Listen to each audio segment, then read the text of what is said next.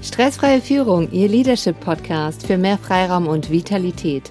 Herzlich willkommen zur Folge 210 mit dem Thema Wissen ist Macht. Warum Mitarbeiterschulungen intern und extern wichtig sind. Mein Name ist Rebecca Sötebier. Sie nehmen als Ergebnis aus dem Podcast mit, dass ich Ihnen Impulse gebe, um in der Arbeitswelt und im Alltag weiter mehr Selbstbestimmtheit zu gewinnen. Die Probleme und Herausforderungen gehen Sie mit einem ganz neuen Grundvertrauen in die eigenen Fähigkeiten an und würzen diese mit der nötigen Portion Humor. Was sagen andere über den Podcast Stressfreie Führung? Eine Rezension von Zimbo 668. Unbedingt anhören. Fünf Sterne. Die Stresstypen sind der Hammer. Wer diese kennt und beherzigt, weiß viel besser, wie er auf sich zu achten hat, egal in welchem Kontext ob Beruf, Hobby oder Beziehung. Jetzt weiß ich, wie ich herunterfahren kann. Ich freue mich auf weitere Folgen. Vielen Dank, Zimbo, für diese tolle Bewertung. Wenn Sie, liebe Hörer, immer auf dem neuesten Stand sein wollen, folgen Sie mir gerne auf LinkedIn und Instagram. Starten wir mit dem Impuls heute. Wissen ist Macht. Warum werden Mitarbeiterschulungen, ob intern oder extern, in der Praxis wenig bis gar nicht umgesetzt? Welche Konsequenzen hat das fürs Unternehmen? Wie können wir das verändern? Und warum ist es so wichtig, das zu verändern? Alles Fragen, wo es sich lohnt, sich diese zu beantworten und das machen wir heute gemeinsam.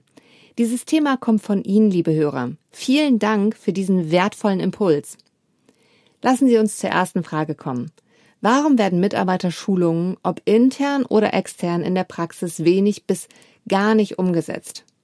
Häufig erlebe ich in der Praxis folgende Argumente von den Geschäftsführern, Führungskräften oder auch den Mitarbeitern. Erstens, es ist zu teuer. Zweitens, der Mitarbeiter kann nicht so lange fehlen. Drittens, dafür haben wir keine Zeit. Hm. Lassen Sie uns mal direkt zur zweiten Frage kommen. Welche Konsequenzen hat das Nichtschulen der Mitarbeiter für das Unternehmen? Es ist teuer. Aus drei Gründen. Erstens. Der Mitarbeiter braucht meistens länger zur Bearbeitung, wenn er die Tricks und Kniffe des jeweiligen Programms nicht kennt. Er geht Umwege und diese kosten das Unternehmen Geld. Zweitens. Es belastet die Kollegen. Zum Beispiel gerade in der Einarbeitung. Die dauert nämlich länger und erfordert zusätzliche Kapazitäten vom Team. Drittens. Es blockiert die Firmenkultur im Punkt Change und Stärkung der Veränderungskompetenzen. Lassen Sie uns zur dritten Frage kommen. Wie können wir das verändern? Mit passenden Schulungsprogrammen, online, vor Ort, theoretisch und praxisbezogen. Wichtig dabei ist, dass diese gut geplant sind und die Ergebnisse bringen, die wir erreichen wollen. Das Ergebnis muss vorher klar festgelegt sein. Die Zeitspanne und die Regelmäßigkeit spielt auch eine entscheidende Rolle. Ein konkretes Beispiel aus der Praxis. Ein Unternehmen, das einen neuen Mitarbeiter einstellt, der sein Wissen in SAP auf- und ausbauen muss. In unserem Fall war es sinnvoll, eine interne Videoschulung mit allgemeinem Wissen aufzusetzen, was die Mitarbeiter sich alleine ansehen und es dann entweder im 1 zu 1 oder einer Gruppenschulung innerhalb von 14 Tagen mit den jeweiligen Experten und festen Ansprechpartnern im Unternehmen in der Praxis zu vertiefen. Die vierte Frage war, warum ist es so wichtig, die Mitarbeiter zu schulen? Ein fester Personenkreis von Experten sorgt dafür, dass die Mitarbeiter alle auf dem gleichen hohen Wissensstand sind. Zweitens, es sind zentrale Ansprechpartner bei Fragen sofort zu greifen. Dies gibt gerade neuen Mitarbeitern Orientierung und Sicherheit. Drittens. Ein klares Online-Konzept mit den richtigen Inhalten fördert die Eigenverantwortlichkeit und selbstständiges Lernen. Es trägt zu einer Entlastung der Experten bei, die somit viel in der praktischen Umsetzung mitgeben können. Lassen Sie mich diese Folge zusammenfassen und ein Fazit ziehen.